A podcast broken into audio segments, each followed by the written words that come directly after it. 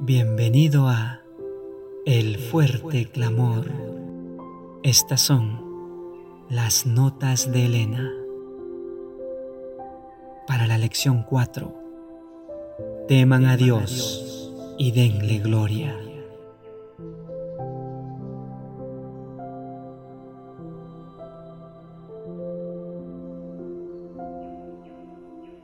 Sábado 15 de abril. Como Dios reveló su voluntad a los hebreos cautivos, que estaban alejados de las costumbres y prácticas de un mundo que yacía en la iniquidad, así comunicará el Señor la luz del cielo a todos los que aprecian un así dice Jehová.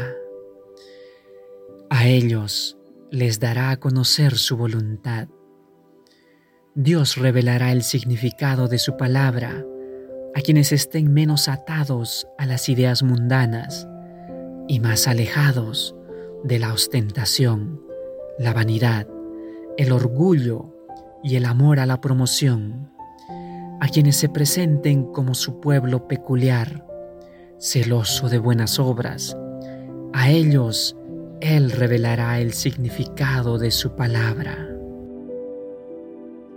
La primera manifestación del poder de Dios, dada a los cautivos hebreos, demostró la defectuosa sabiduría de los grandes de la tierra.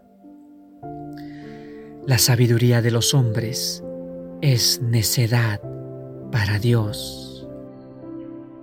Los magos reconocieron su ignorancia respecto de la luz antes que el Señor les revelara su suprema sabiduría.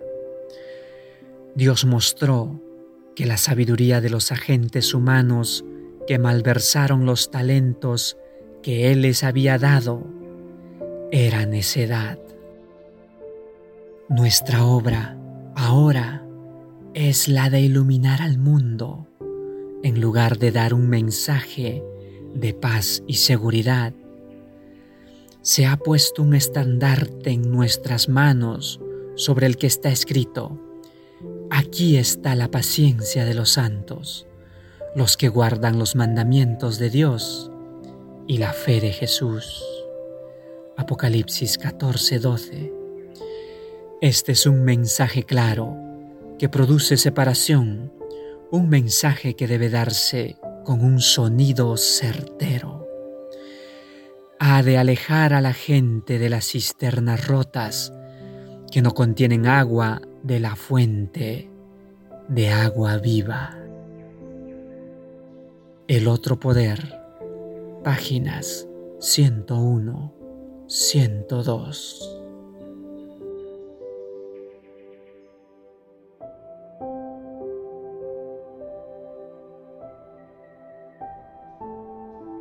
Nos están sucediendo bastantes cosas en derredor nuestro para mostrarnos los peligros que asedian nuestra senda.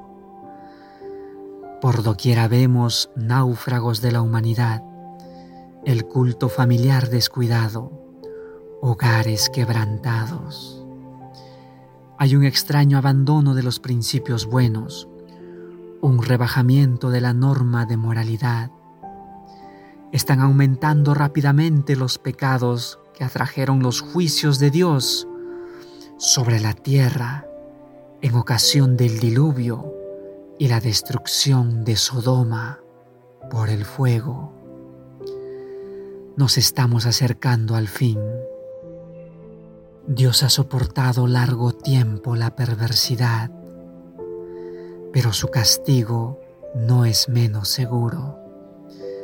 Apártense de toda iniquidad los que profesan ser la luz del mundo. Vemos manifestado contra la verdad el mismo espíritu que se vio en el tiempo de Cristo. Por falta de argumentos bíblicos, los que anulan la ley de Dios fabricarán mentiras para manchar y ennegrecer a los obreros. Así lo hicieron con el Redentor del mundo y así lo harán con quienes le sigan. Serán presentados como verdad informes que no tienen el menor fundamento. Dios ha bendecido a sus hijos que guardan sus mandamientos y toda la oposición y las mentiras que hayan de arrostrar no harán sino fortalecer a los que defienden con firmeza la fe una vez dada a los santos. Pero si los que profesan ser depositarios de la ley de Dios vienen a ser transgresores de esa ley, el Señor les retirará su cuidado protector y muchos caerán por la perversidad y la licencia. Entonces nos veremos de veras incapacitados para subsistir delante de nuestros enemigos.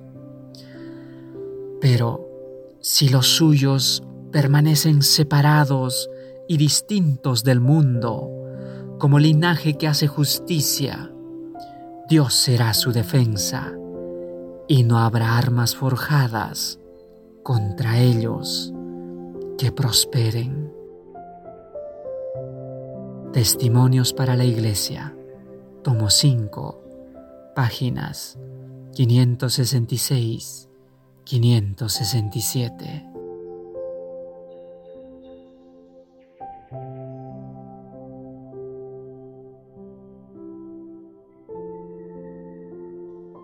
Domingo 16 de abril. Teman a Dios. El tercer ángel vuela por en medio del cielo, anunciando los mandamientos de Dios y la fe de Jesús. Representa la obra que debe hacerse en estos últimos días. El mensaje no pierde nada de su poder al progresar en su vuelo Juan ve que la obra crece en potencia hasta que toda la tierra se llena con la gloria de Dios. El mensaje, temed a Dios y dadle honra, porque la hora de su juicio es venida, debe ser dado en alta voz. Con celo y energías más intensos, los seres humanos deben impulsar la obra del Señor. Los hombres, las mujeres y los niños deben prepararse para dar el mensaje en el hogar, en la escuela y en la iglesia. Necesitamos jóvenes y señoritas fuertes, devotos y abnegados que avancen hacia el frente. Hijos e hijas de Dios, página 209.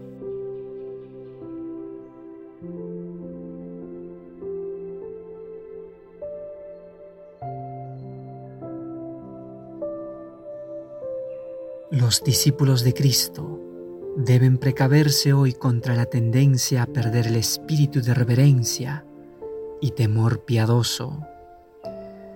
Las escrituras enseñan a los hombres cómo deben acercarse a su Hacedor, a saber, con humildad y reverencia, por la fe en un mediador divino.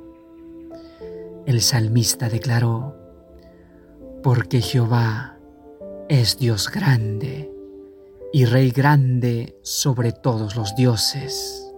Venid, adoremos y postrémonos, arrodillémonos delante de Jehová, nuestro Hacedor. Salmo 95, 3, 6. La verdadera reverencia hacia Dios nos es inspirada por un sentido de su infinita grandeza y un reconocimiento de su presencia. Este sentido del invisible debe impresionar profundamente todo corazón. La presencia de Dios hace que tanto el lugar como la hora de la oración sean sagrados. Y al manifestar reverencia por nuestra actitud y conducta, se profundiza en nosotros el sentimiento que la inspira. Santo y temible es su nombre. Salmo 111, 9. Declara el salmista, los ángeles se velan el rostro cuando pronuncian ese nombre. Qué reverencia debieran pronunciarlo nuestros labios, puesto que somos seres caídos y pecaminosos. Profetas y Reyes, páginas 33, 34.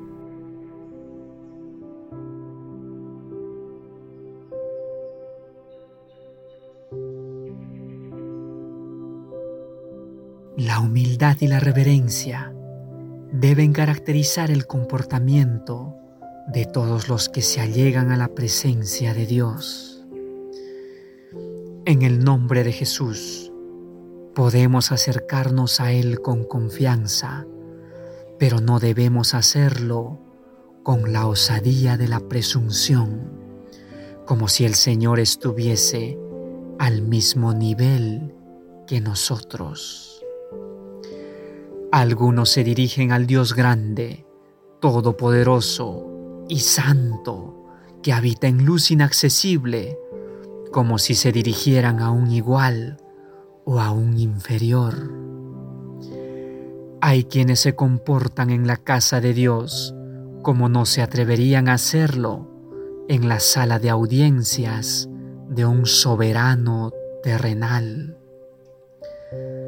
Los tales debieran recordar que están ante la vista de aquel a quien los serafines adoran y ante quien los ángeles cubren su rostro.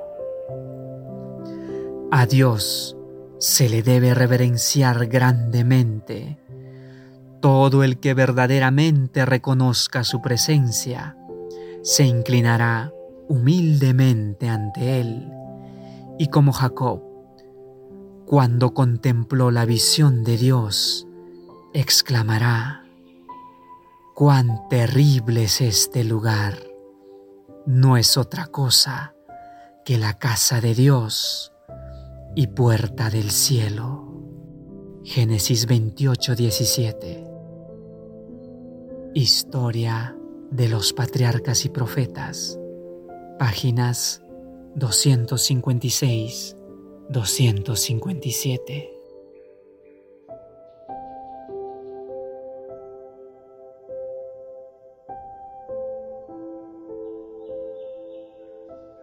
Lunes 17 de abril. Temer y obedecer a Dios. Somos hechura suya, creados en Cristo Jesús para buenas obras las cuales Dios preparó de antemano para que anduviésemos en ellas. Efesios 2.10 En su divina disposición, en virtud del favor inmerecido del Señor, Él ha ordenado que las buenas obras sean recompensadas. Somos aceptados solo por los méritos de Cristo y los actos de misericordia, las acciones de caridad que realizamos, son los frutos de la fe y llegan a ser una bendición para nosotros, pues los hombres serán recompensados de acuerdo con sus obras. Es la fragancia de los méritos de Cristo lo que hace aceptable para Dios nuestras buenas obras. Y es la gracia la que nos capacita para hacer las obras por las cuales Él nos recompensa. Nuestras obras en sí mismas y por sí mismas no tienen ningún mérito. Y nuestras obras no podrían haber sido hechas con la fuerza de nuestra propia naturaleza pecaminosa. El Señor nos ha pedido que nos acerquemos a Él y Él se acercará a nosotros y acercándonos a Él recibimos la gracia por la cual podemos hacer las obras que serán recompensadas por Él. Mensajes selectos, tomo 3, páginas 227-228.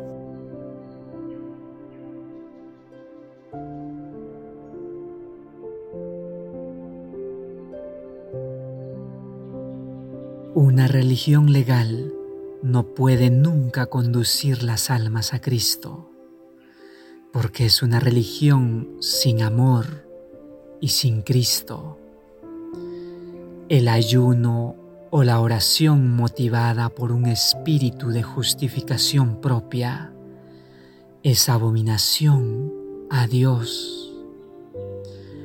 La solemne asamblea para adorar la repetición de ceremonias religiosas, la humillación externa, el sacrificio imponente, proclaman que el que hace esas cosas se considera justo, con derecho al cielo, pero es todo un engaño. Nuestras propias obras no pueden nunca comprar la salvación como fue en los días de Cristo, así es hoy. Los fariseos no conocen su indigencia espiritual. La justicia de Cristo es para ellos como un manto sin estrenar, una fuente sellada.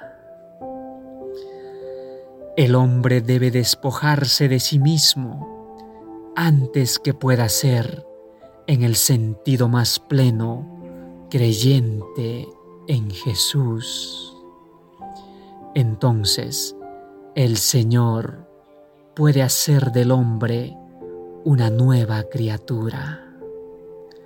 Los nuevos odres pueden contener el nuevo vino.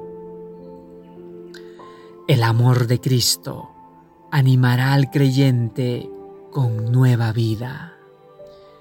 En aquel que mira al autor y consumador de nuestra fe, se manifestará el carácter de Cristo.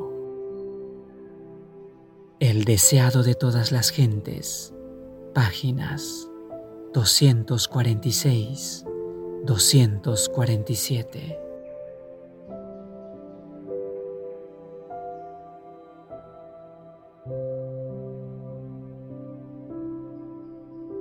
la fortaleza que se dio a Cristo en el huerto de Getsemaní, en la hora del sufrimiento corporal y la angustia mental, fue dada y se dará a los que sufren por causa de su amado nombre.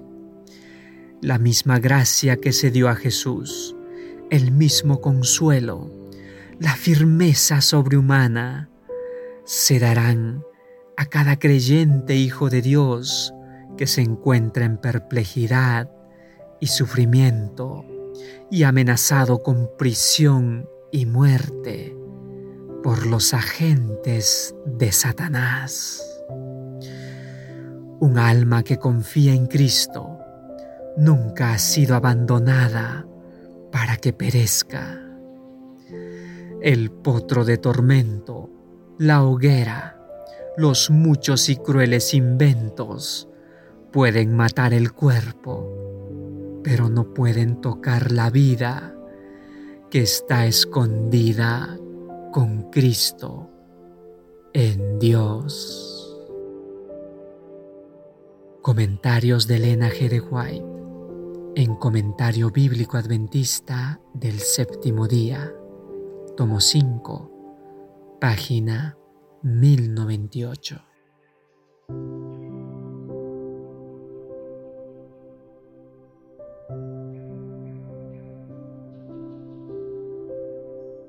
Martes 18 de abril. Vivir enfocados en Dios. Se me ha instruido que cada creyente debe velar en oración para que no fracase en la batalla de la vida cristiana.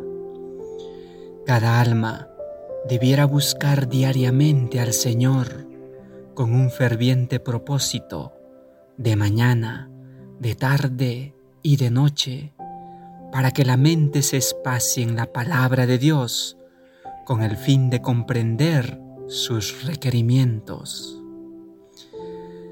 El asunto más importante consiste en servir al Señor con corazón indiviso y tratar de ser con el corazón y la mente propiedad del Señor. Todos los que acudan al Salvador en procura de consejo recibirán la ayuda que necesitan. Si vienen humildemente y se aferran con firmeza de esta promesa, pedid y se os dará, buscad y hallaréis, llamad y se os abrirá. Mateo 7:7.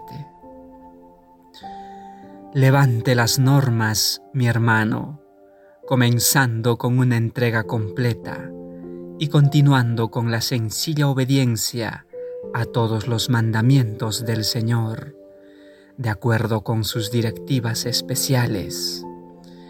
No se debe descuidar ninguna de las cosas importantes especificadas en su palabra. Cada día con Dios. Página 126.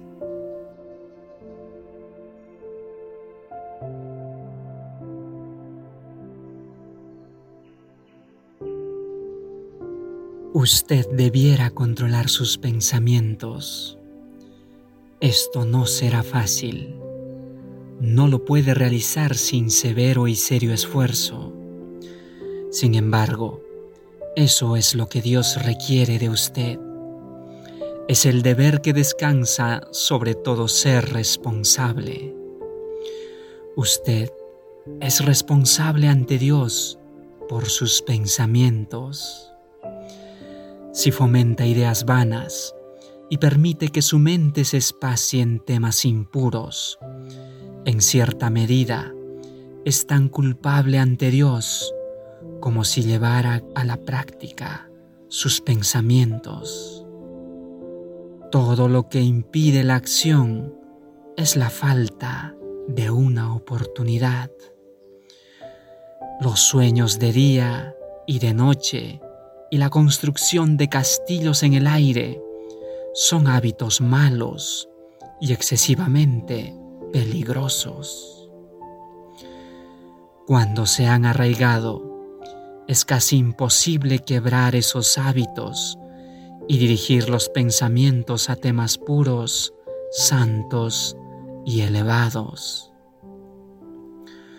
Usted tendrá que transformarse en una fiel centinela de sus ojos, oídos y de todos sus sentidos si desea controlar su mente y evitar que los pensamientos vanos y corruptos manchen su alma. Solo el poder de la gracia puede cumplir esta muy deseable obra. Testimonios para la Iglesia, tomo 2 páginas 496-497.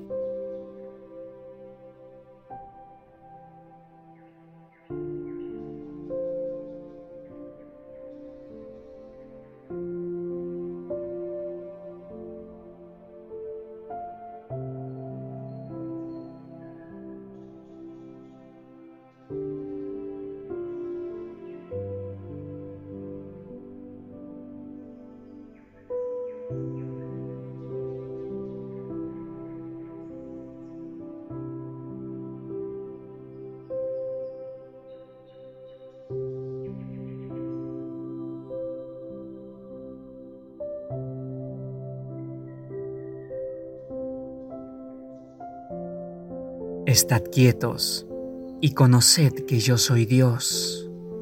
Salmo 46, 10. Los cristianos debieran cultivar amor por la meditación y atesorar el espíritu de devoción.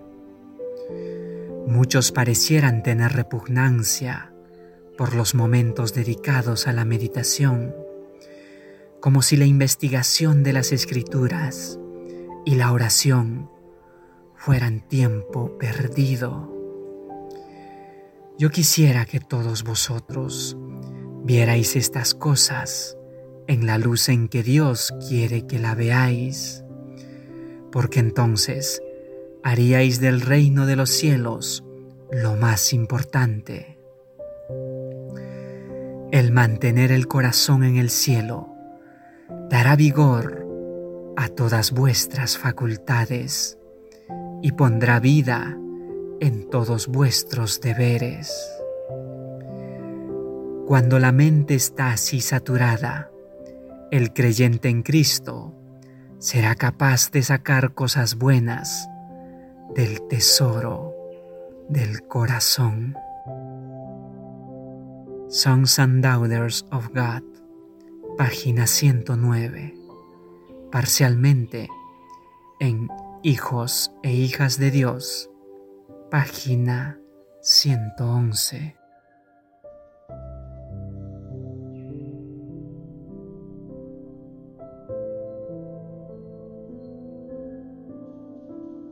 Miércoles 19 de abril. Demos gloria a Dios.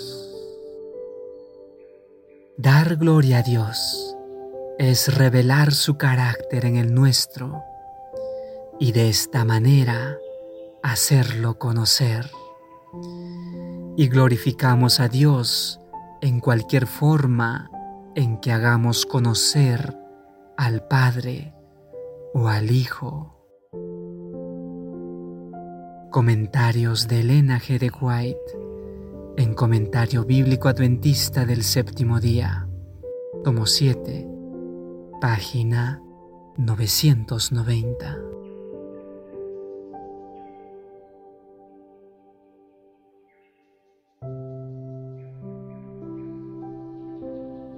La providencia ha estado guiando al pueblo de Dios para sacarlo de los hábitos extravagantes del mundo, de la complacencia del apetito y de la pasión, a fin de que asuma una posición firme sobre la plataforma de la negación del yo y de la temperancia en todas las cosas. El pueblo a quien Dios está guiando será un pueblo peculiar. No será como el mundo. Si los hijos de Dios siguen las directivas divinas, realizarán los propósitos del Señor y rendirán su voluntad a la voluntad de Él. Cristo habitará en su corazón. El templo de Dios será santo. Vuestro cuerpo, dice el apóstol, es el templo del Espíritu Santo. Dios no exige que sus hijos se nieguen a sí mismos para perjuicio de su fortaleza física. Él les pide que obedezcan las leyes naturales a fin de preservar su salud física.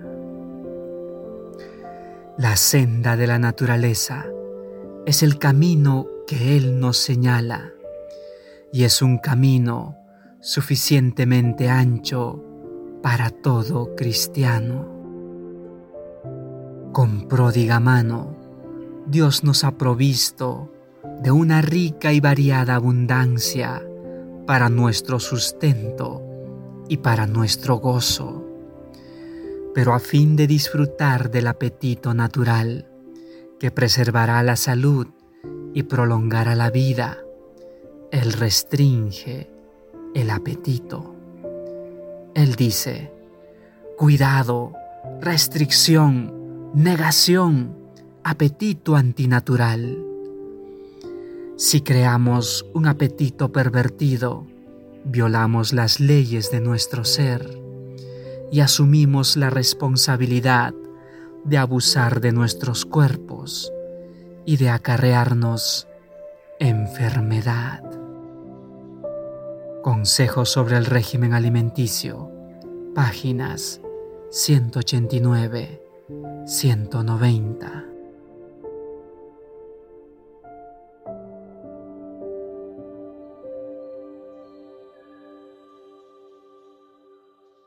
El hombre se hechura de la mano de Dios, su obra maestra, creada con un propósito elevado y santo, y Dios desea escribir su ley en cada parte del tabernáculo humano.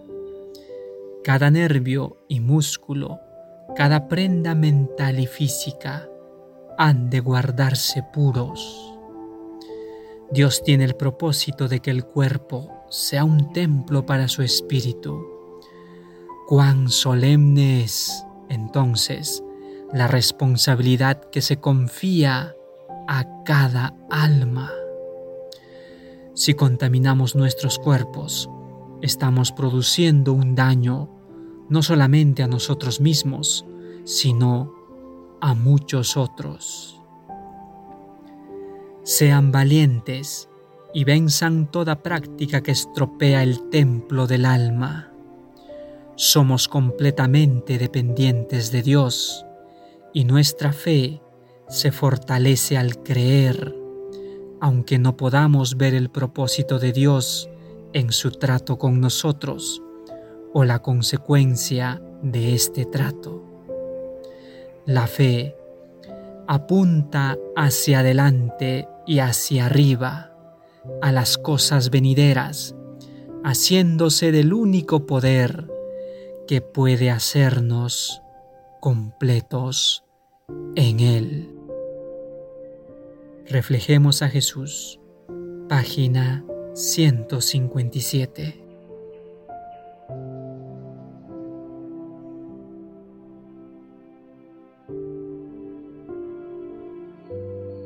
Dios pide un sacrificio vivo el cuerpo, según nos dice, es el templo del Espíritu Santo, la morada del Espíritu, y requiere de todos los que llevan su imagen, que cuiden de sus cuerpos para servirlo y glorificarlo. No sois vuestros, dice el apóstol inspirado, porque habéis sido comprados por precio.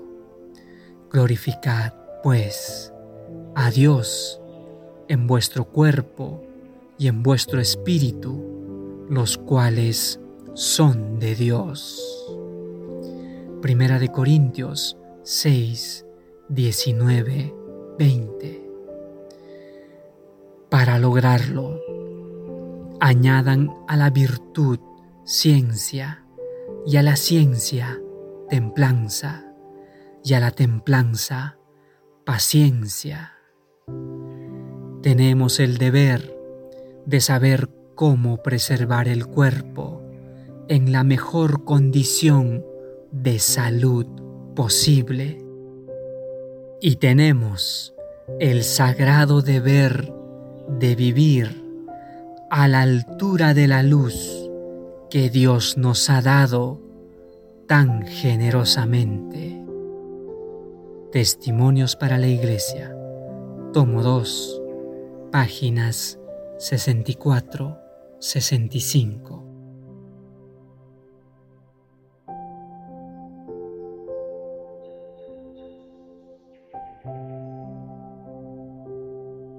Jueves 20 de abril, los vencedores del Apocalipsis.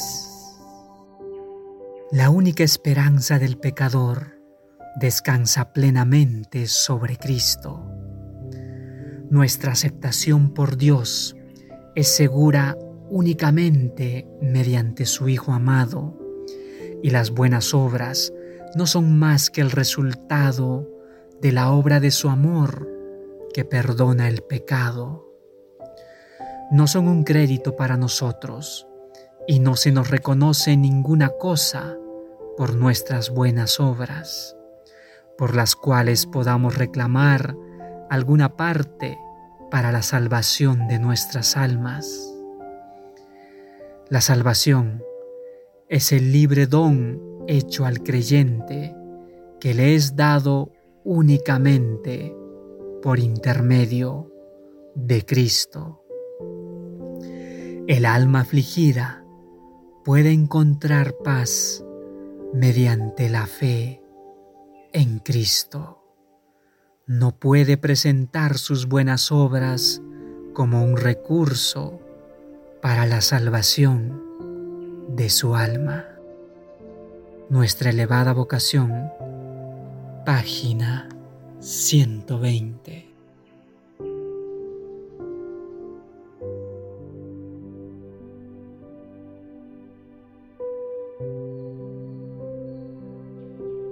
Hay hoy día miles que necesitan aprender la misma verdad que fue enseñada a Nicodemo por la serpiente levantada. Confían en que su obediencia a la ley de Dios los recomienda a su favor. Cuando se los invita a mirar a Jesús y a creer que Él los salva únicamente por su gracia, exclaman, ¿cómo puede esto hacerse? Como Nicodemo, debemos estar dispuestos a entrar en la vida de la misma manera que el primero de los pecadores. Fuera de Cristo, no hay otro nombre debajo del cielo dado a los hombres en que podamos ser salvos. Hechos 4:12. Por la fe, recibimos la gracia de Dios, pero la fe no es nuestro Salvador, no nos gana nada. Es la mano por la cual nos asimos de Cristo y nos apropiamos sus méritos, el remedio por el pecado. Y ni siquiera podemos arrepentirnos sin la ayuda del Espíritu de Dios. La escritura dice de Cristo, a este a Dios ensalzado con su diestra por príncipe y salvador, para dar a Israel arrepentimiento y remisión de pecados. Hechos 5:31 El arrepentimiento proviene de Cristo tan ciertamente como el perdón. El deseado de todas las gentes, página 147.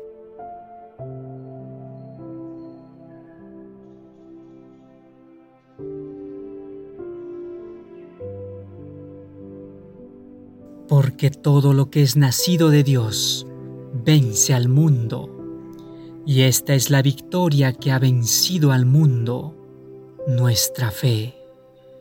Primera de Juan 5:4. Las tentaciones de Satanás no tienen poder sobre aquellos que consideran a Jesús el autor y consumador de su fe. No puede hacer pecar a quien acepta por fe las virtudes de aquel que fue tentado en todo como nosotros, pero que fue sin pecado. El que se arrepiente de su pecado y acepta el don de la vida del Hijo de Dios, no puede ser vencido. Aferrándose por fe de la naturaleza divina, llega a ser un Hijo de Dios. Ora, cree, cuando es tentado y probado, reclama el poder que da Cristo en virtud de su muerte y vence por medio de su gracia. Cada pecador necesita comprender esto. Debe arrepentirse de su pecado, debe creer en el poder de Cristo y aceptar ese poder que salva y guarda de pecado. Hay que permitir que la verdad penetre en el alma, porque así realizará la santificación del carácter, refinará y elevará la vida y os preparará para las mansiones celestiales que Jesús ha ido a preparar para todos los que le aman. Song and of God, página 349, parcialmente en Hijos e Hijas de Dios, página 351.